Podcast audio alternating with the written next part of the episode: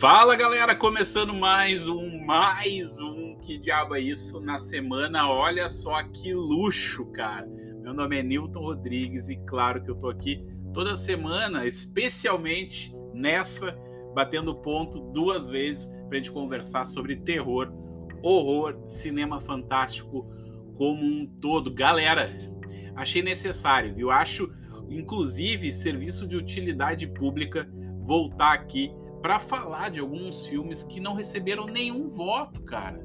Nenhum voto aqui nos, no, nos melhores, né, da audiência aqui dos filmes de 2022. Tem tanto filme bom, cara, tanto filme bom que não recebeu nem, nenhum mísero votinho, mas eu tô aqui para compartilhar com vocês. Então esse aqui é um, um programa ainda mais expresso para botar aqui na mesa, né, a banca do Red Philip para vocês correrem atrás e quem sabe, né, encerrar 2022 com grandes filmes aí no currículo.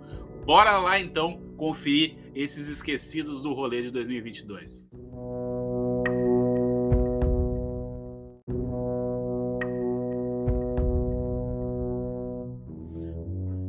Turma, antes de entrar nos esquecidos do rolê aqui, bom lembrar, né?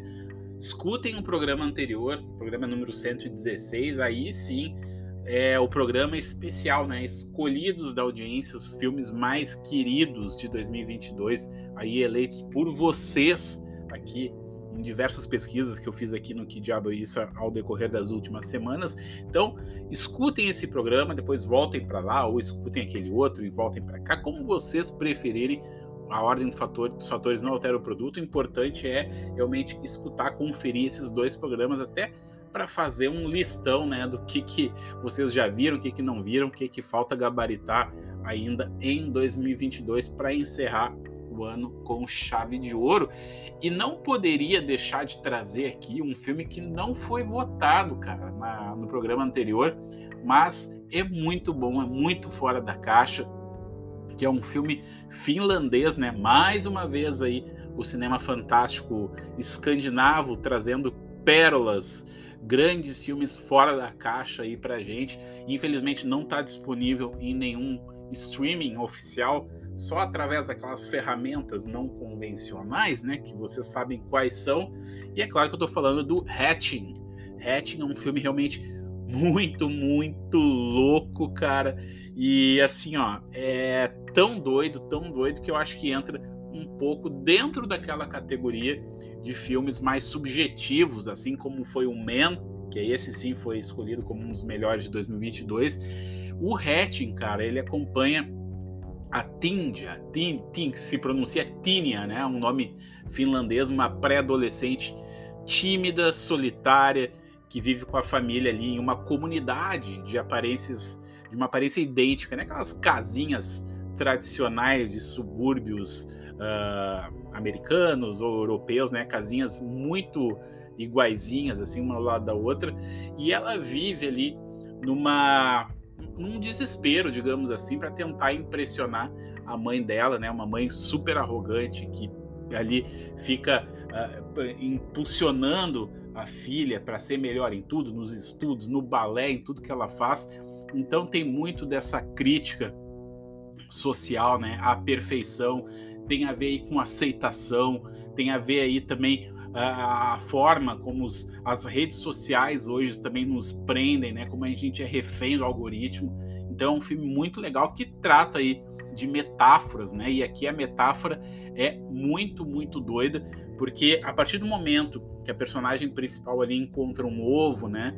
Uh, um pássaro, melhor dizendo, dentro de casa, e esse pássaro ali uh, tem um ovo, né? Ele, ela acaba criando toda uma analogia em volta da criação de monstros internos que a gente acaba alimentando, né? Literalmente que a gente faz crescer dentro do nosso próprio ninho, né? Então realmente é um filme repleto de metáforas, é um filme realmente muito marcante, tem ali efeitos especiais práticos muito bem dosados, com alguma coisinha e outra ali de efeitos especiais por computação gráfica. É uma história bem fechadinha, um filme bem coeso e vale a pena vocês conferir porque é um desses filmes de cinema fantástico que flerta ali com a fantasia que vocês não podem perder de jeito nenhum. Então, Hatching, filme finlandês, anota aí na lista, que é um desses esquecidos do rolê, mas que a gente não vai largar a mão, beleza? Seguindo aqui a nossa lista de esquecidos, outro filme aí também repleto, repleto de críticas sociais.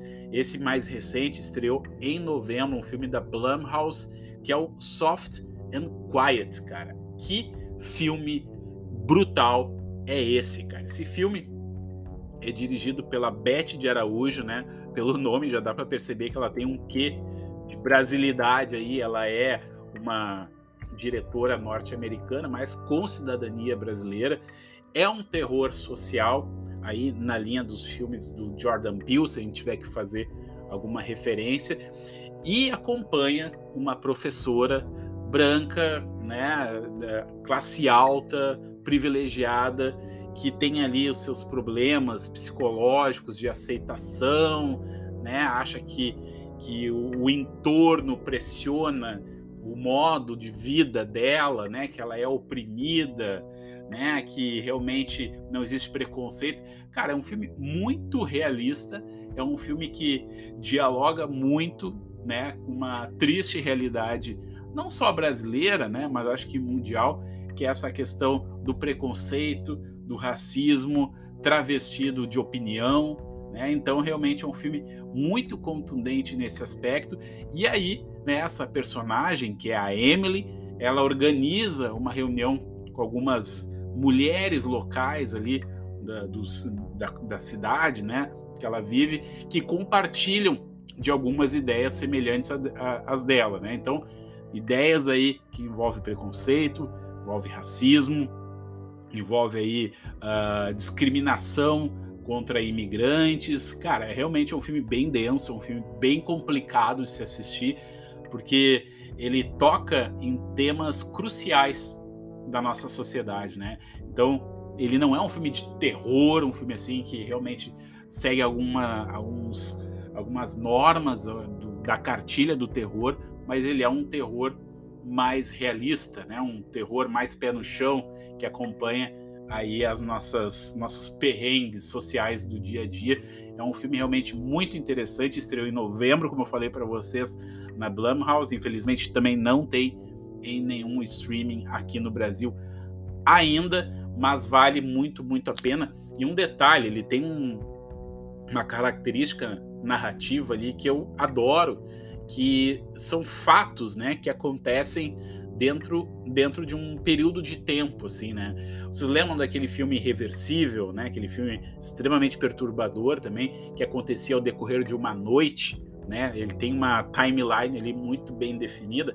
Aqui é mais ou menos a mesma coisa. Acontece no entardecer e todos, toda a cadeia de evento de terror, de horror que envolve esse filme acontece ao decorrer de uma noite, de uma madrugada, né? Então, a partir de um evento um, trágico, acaba realmente tendo aí um efeito cascata de outros eventos mais perturbadores ainda, que leva aí é, que transforma, na verdade, esse filme num filme muito, muito chocante que vale a pena ser conferido aí, cara, porque realmente é um filme que toca em feridas, né?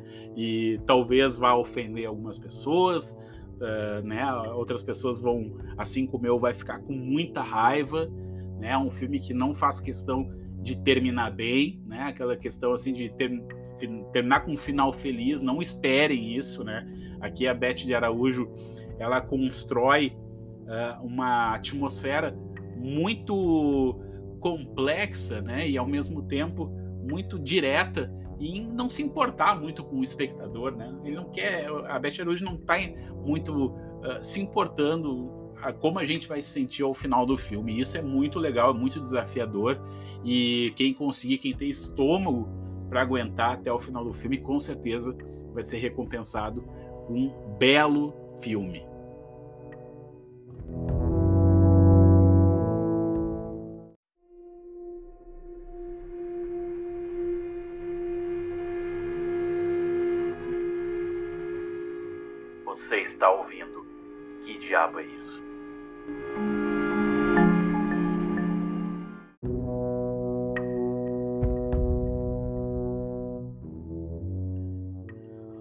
Filme que acabou sendo esquecido no rolê, né? Mas eu não vou deixar ser esquecido, eu vou mostrar aqui para vocês porque ganhou meu coração, cara. De verdade, um filme que chegou quase que aos 45 do segundo tempo, na prorrogação de 2022, mas é um filme muito, muito legal.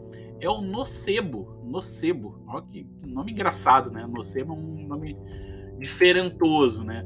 Mas é um filme muito legal, cara, porque traz na história, né, aqui, um pouco do folclore filipino, que é uma coisa muito interessante, pouco explorada em cinema fantástico, em horror, em terror, né? Traz um pouco daquela cultura relacionada a, a curas medicinais, a espíritos, a feitiçaria, feitiçaria dentro das Filipinas, né? Dentro do, do, do folclore filipino. Então é muito interessante dá um ar de novidade, dá um, um sopro de vida para esse, esse tema, assim, né? Não fica uh, ali centrado dentro daquela cultura europeia, né? Quando se fala em feitiçaria, quando se fala de demônios, de possessão, geralmente filmes de horror mais tradicionais ficam, ficam dentro daquela seara da cultura europeia. Aqui vai para as Filipinas e traz aí um grande filme que tem aí no elenco a Eva Green, cara, que tá excelente. Aqui ela faz um papel de uma estilista, né, de uma costureira, né, que, que faz aí roupas, né, para crianças e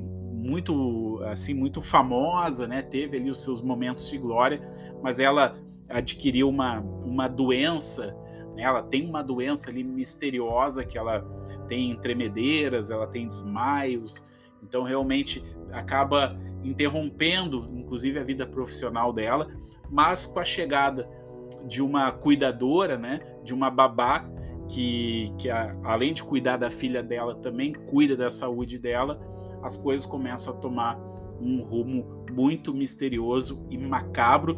E o mais interessante aqui, cara, que o diretor, que é o Lorcan Finnegan, ele é muito hábil em desenvolver a narrativa do filme de uma maneira muito peculiar, muito devagar, vai cozinhando a gente aos poucos. Ele não, ele não tem pressa de entregar as peças, né? É, as peças desse filme elas são posicionadas no tabuleiro, né, do roteiro, assim, de uma forma muito elegante e só mesmo lá chegando no terceiro ato quase que no finalzinho do terceiro ato a gente consegue entender o grande, uh, o grande cenário do filme, né? E começa a entender mais para onde, onde vai o filme e como é que ele se conclui, como isso estava amarrado de uma forma muito coesa ao decorrer da história, né? Então, Nocebo é um filme que tá aí, né? Nesses de novo, né? Nesses sistemas alternativos para você assistir, infelizmente também não tá em nenhum streaming oficial aqui no Brasil, mas vale muito, muito a pena. No sebo e claro, né, tem o tal do plus a mais, que é a Eva Green.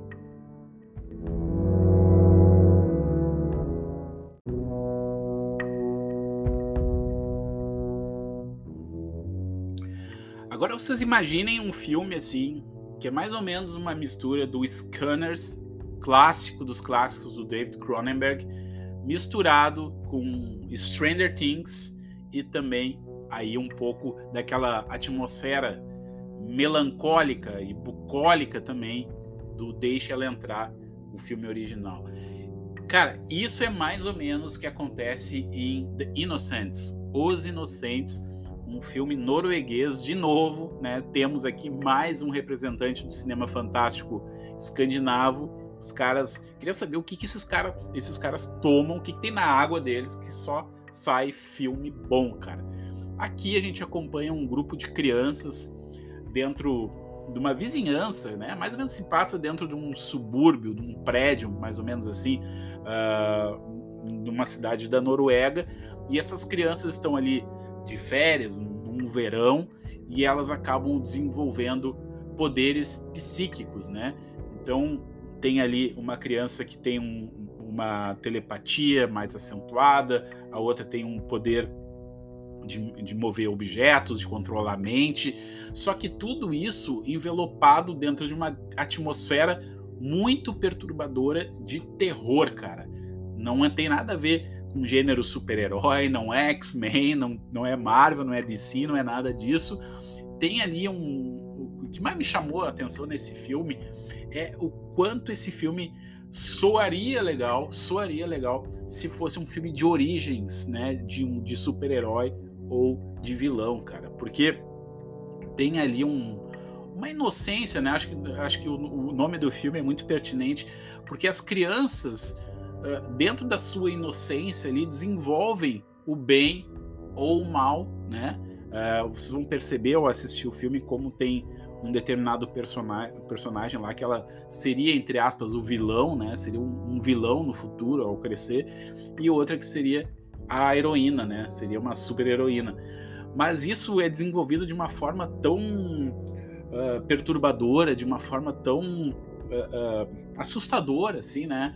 Não tem nada, não tem aquele verniz super heroístico, né? Esse verniz super-herói que a gente está acostumado do cinema blockbuster.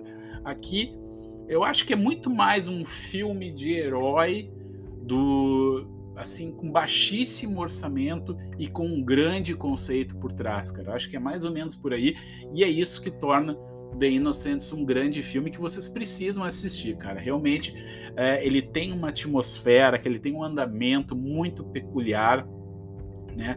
Quando eu falei ali do Deixa Ela Entrar, ele me lembrou muito o Deixa Ela Entrar, o, o original, né? O, filme norueguês também, né? Que tem essa questão do, do, do subúrbio, sabe? Aquela questão assim. Uh, do prédio que a criança vive ali com a mãe, só sempre tem um, um, pai que é abusivo ali na história toda, que não é presente. Então as crianças são obrigadas a conviver de uma forma quase que, que sozinhas, só junto com algum outro amigo, dentro daquela enfim, cara, é um, realmente um filme muito, muito, opressor, assim, tem uma atmosfera muito peculiar que vale a pena vocês conferirem e depois que vocês assistirem, me digam se eu não tenho razão, se não tem um pouco do DNA ali do Deixa Ela Entrar.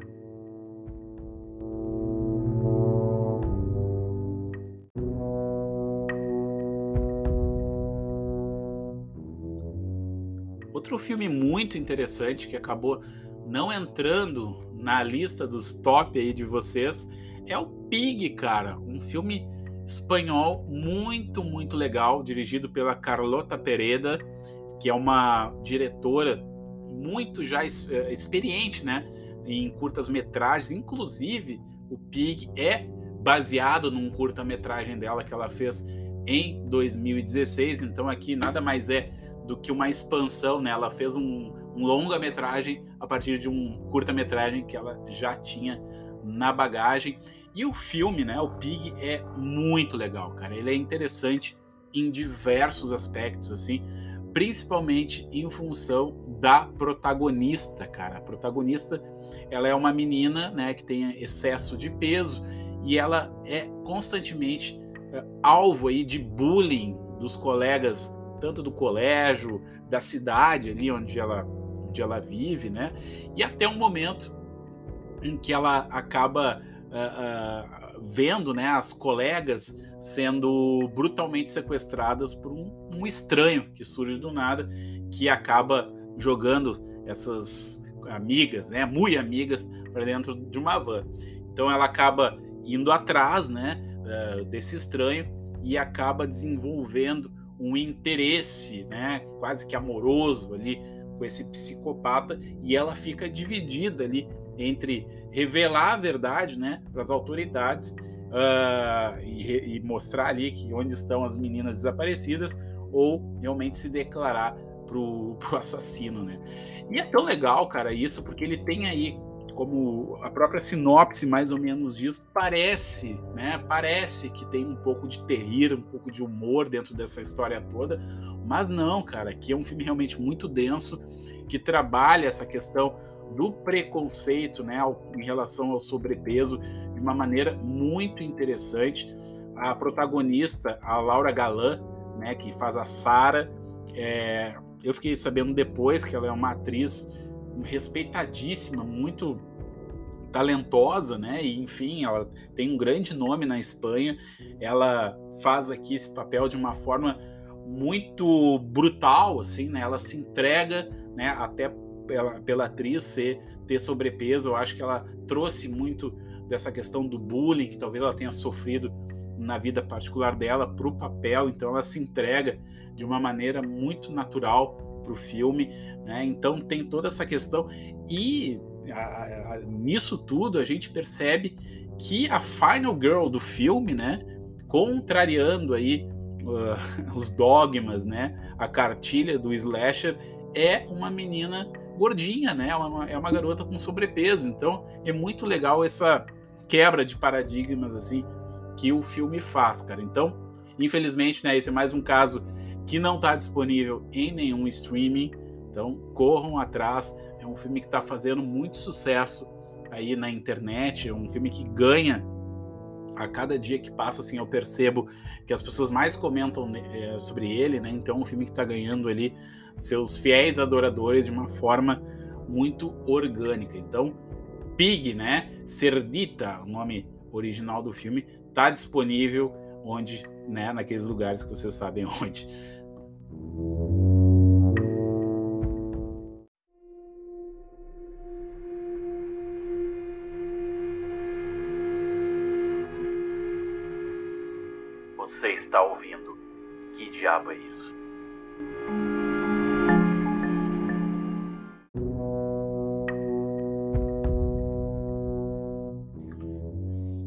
Encerrando aqui essa listinha dos esquecidos do rolê, esse aqui sim passou nos cinemas, cara. Passou nos cinemas aqui do Brasil. E eu tô falando de Boris, Boris, Boris, que recebeu o nome aqui no Brasil de Morte, Morte, Morte, filme da A24, né?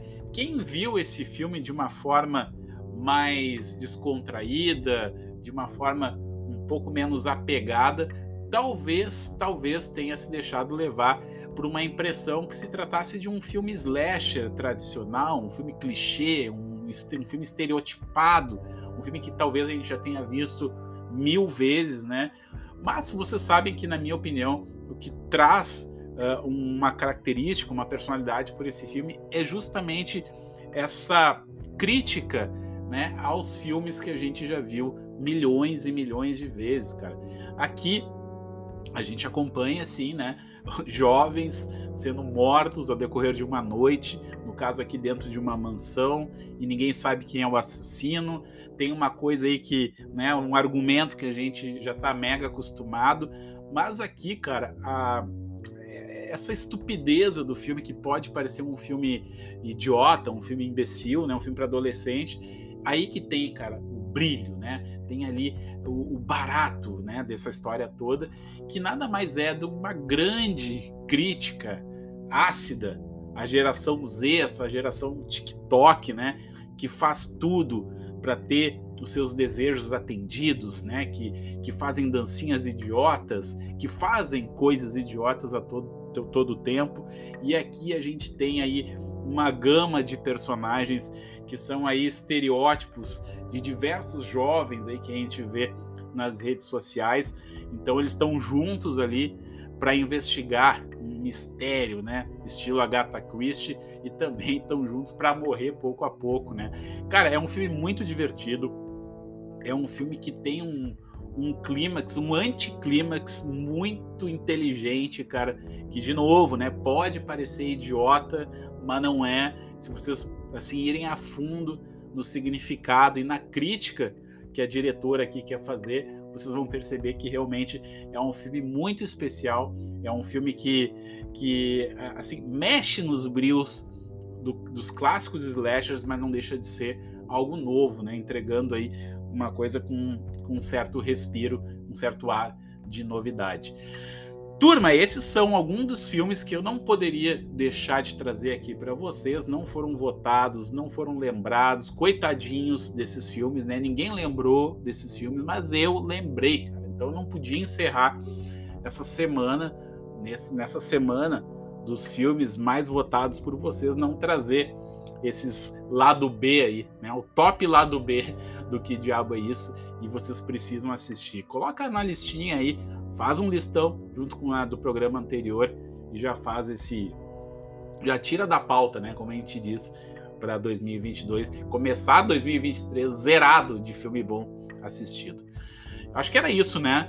Então tá, turma, fiquem bem, né? Encerrando aqui mais essa edição extra do que diabo é isso. Não se acostumem, né? Não é sempre que vai ter isso, mas eu achei assim, ó, necessário, cara. Eu não ia dormir bem sem, uh, sem falar, né, desses filmes aqui para vocês, beleza? Então até semana que vem. A gente vai se falando ali pelo Instagram, nos stories e tudo mais, beleza? Ótimos filmes, boas leituras. Tchau, tchau.